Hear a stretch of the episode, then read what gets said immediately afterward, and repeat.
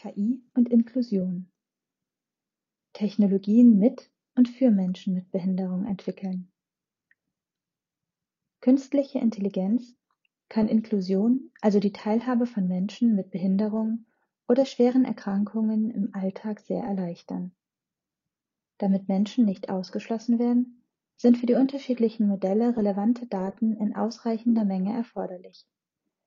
Aber genau da hakt es, und deshalb engagiert sich Microsoft weltweit in verschiedenen Projekten. Ein Beitrag aus dem Microsoft Deutschland News Center. Für Menschen mit Sehbehinderung sind Routinen enorm wichtig, damit sie sich im Alltag zurechtfinden. Der Schlüssel, die Brieftasche, der Langstock zum Tasten. Bestenfalls befindet sich immer alles am selben Ort. Aber viele Dinge lassen sich nicht so einfach organisieren. Mal fällt etwas herunter, ein Kleidungsstück wird vertauscht oder ein Gegenstand steht einfach nicht mehr da, wo er normalerweise hingehört.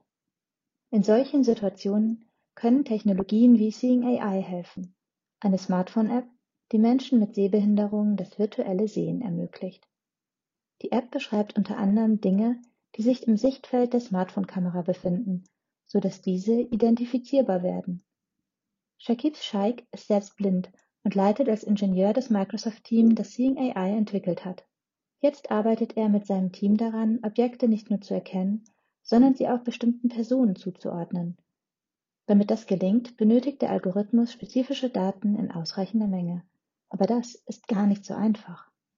Unsere Forschungsabteilung Microsoft Research hat jüngst die Defizite von Algorithmen für Menschen mit Behinderung aufgezeigt.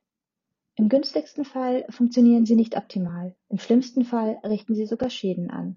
Zum Beispiel, wenn Trainingsprogramme für selbstfahrende Autos keine Bilder von Menschen im Rollstuhl erkennen oder nicht in der Lage sind, einer Körperhaltung bestimmte Einschränkungen auszumachen. Beim Recruiting unterstützende Programme könnten auch falsche Schlüsse aus Fotos von BewerberInnen ziehen, wenn zum Beispiel bestimmte körperliche Behinderungen das Aussehen prägen. Nicht in jedem Fall sind die Algorithmen Ursache der Probleme, sondern auch die zu geringe Menge an entsprechenden Trainingsdaten. Aus der Datenwüste in den Datenorbit. Die City University of London, an der sich Microsoft mit Stipendien für Barrierefreiheit engagiert, hat das Forschungsprojekt Object Recognition for Blind Image Training, kurz Orbit, ins Leben gerufen. Das Projekt soll dabei helfen, die Menge an passenden Daten zu vergrößern. Dabei wird nicht nur mit Bildern gearbeitet, die von sehenden Menschen geliefert werden, sondern auch mit Videos, die von Blinden oder Menschen mit Sehbehinderungen eingereicht werden und so speziell ihre Informationsbedürfnisse abbilden. Aus diesem Material wird ein öffentlich verfügbarer Datensatz erstellt. Die Daten werden verwendet, um neue Algorithmen zur Erkennung und Lokalisierung von persönlichen Gegenständen zu trainieren und zu testen. Ohne Daten gäbe es kein maschinelles Lernen, bringt es Simone Stumpf in einem Microsoft Blogpost auf den Punkt. Sie ist Dozentin am Center for Human Computer Interaction Design und leitet das Orbit-Projekt. Speziell für solche Szenarien und für neue Forschungsfelder mangelt es aber an geeigneten Daten. Und genau das ist für WissenschaftlerInnen, die für die Inklusion von Menschen mit Behinderungen forschen und entwickeln, das größte Hindernis auf ihrem Weg zu intelligenten Lösungen.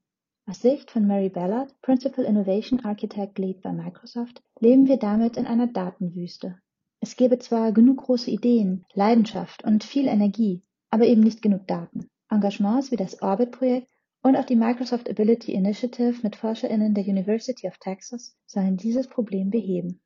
Team Gleason kämpft für offene Daten. Steve Gleason hat in den frühen 2000er Jahren als Profi American Football gespielt, zuletzt bei den New Orleans Saints. 2011 gab Gleason bekannt, an ALS erkrankt zu sein, der Amyotrophen Lateralsklerose. Seitdem engagiert sich das Team Gleason gegen diese tödlich verlaufende degenerative Muskelkrankheit. Das Team Gleason hat jetzt eine Partnerschaft mit Microsoft für das Project Insight vereinbart. Im Rahmen des Projekts erstellt das Team einen offenen Datensatz mit Gesichtsbildern von Menschen, die an ALS erkrankt sind und sich deshalb von den Bildern gesunder Menschen unterscheiden. Das ist dann sinnvoll, wenn mit Hilfe von Technologien wie eben KI die Mimik erkannt werden soll. Auch dieser Datensatz dient dem Ziel, Algorithmen zu schulen und zu testen, um Menschen mit Behinderungen und schweren Erkrankungen besser integrieren zu können. Mit dem Projekt WisWis an mehr Daten kommen. Dana Guari ist Assistenzprofessorin an der University of Texas in Austin. Sie arbeitet dort mit Datensätzen von WisWis.org, die Zehntausende von Fotos und Fragen enthalten. Diese Fragen wurden von Menschen mit Sehbehinderung an eine spezielle App geschickt. Es ist eine sehr bunte Mischung. Wie lange ist die Milch haltbar? Was steht auf dem Hemd? Sieht es draußen nach Regen aus? Oder sind meine Fingerspitzen blau? Alltagsfragen eben. Gurari nutzt diese Fragen, um Algorithmen für Computer Vision, also das maschinelle Sehen, zu verbessern. Viele Antworten auf die Fragen erfordern das Lesen von Texten. Da reicht eine reine Bilderkennung nicht aus. Das ist der Grund, warum sich Dana Gurari für einen integrierten Ansatz von Bild- und Texterkennung ausspricht. Zudem geht es darum, so Gurari, KI auch für das Erkennen von Bildern schlechterer Qualität sowie von Bildausschnitten zu trainieren, die scheinbar unwichtige Details abbilden. Es sei eben oft nicht offensichtlich, was für Menschen mit Behinderung von Bedeutung ist, so Gurari. Deswegen sei es wichtig, Technologien nicht nur für Menschen mit Behinderungen zu entwickeln, sondern mit ihnen zusammen. Mit ihrem Team hat Gurari zunächst den ursprünglichen WSWS-Datensatz bereinigt, um ihn für das Training von Algorithmen für maschinelles Lernen nutzbar zu machen. In Zusammenarbeit mit Microsoft hat das Team dann einen neuen öffentlich verfügbaren Datensatz entwickelt, um Algorithmen zur Bildbeschriftung zu trainieren, zu validieren und zu testen. Der Datensatz umfasst mittlerweile mehr als 39.000 Bilder, die von TeilnehmerInnen mit Sehbehinderungen aufgenommen wurden. Dazu kommen fünf mögliche Bildunterschriften pro Bild. Darüber hinaus arbeiten die WissenschaftlerInnen aus Austin an Algorithmen, die auf Anhieb erkennen, ob ein Bild zu verschwommen, verdeckt oder zu schlecht beleuchtet ist. Dann gibt die KI Hinweise, wie das Foto besser gelingen könnte. Microsoft war Anfang dieses Jahres auch Sponsor einer akademischen Challenge, bei der es darum ging, Algorithmen für Bildunterschriften im WSWS-Datensatz zu verbessern. Das Ergebnis ist vielversprechend. Am Ende war der Algorithmus um ein Drittel besser als zuvor. In inklusiven Daten sind alle Menschen gleich.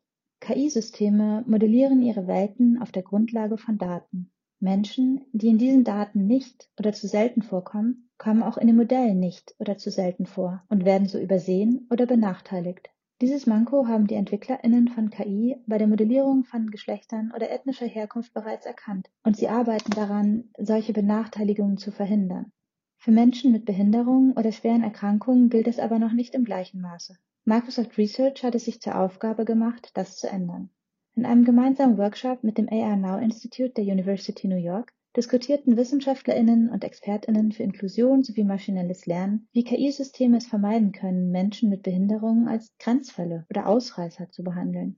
Über diese Diskussion kamen die Teams schnell zu der Frage, was als normal gilt und wer das entscheidet, wie Kate Crawford, Senior Principal Researcher bei Microsoft Research New York, zusammenfasst. Sie ist Mitgründerin der Gruppe Fairness, Accountability, Transparency and Ethics bei Microsoft. Auch das ist am Ende eine Frage der Daten. Legen diese Daten nahe, dass bestimmte Fähigkeiten oder Verhaltensweisen Standard und daher wünschenswert sind? Werden Menschen mit Behinderungen oder solche, die in irgendeiner Weise anders sind, bei einer möglichen Einstellung niedriger eingestuft, weil sie sich von den Daten im Trainingssatz unterscheiden? So speziell solche Fragen auch scheinen mögen, für die Einbeziehung von Menschen mit Behinderungen in unseren Alltag sind die Antworten darauf immens wichtig.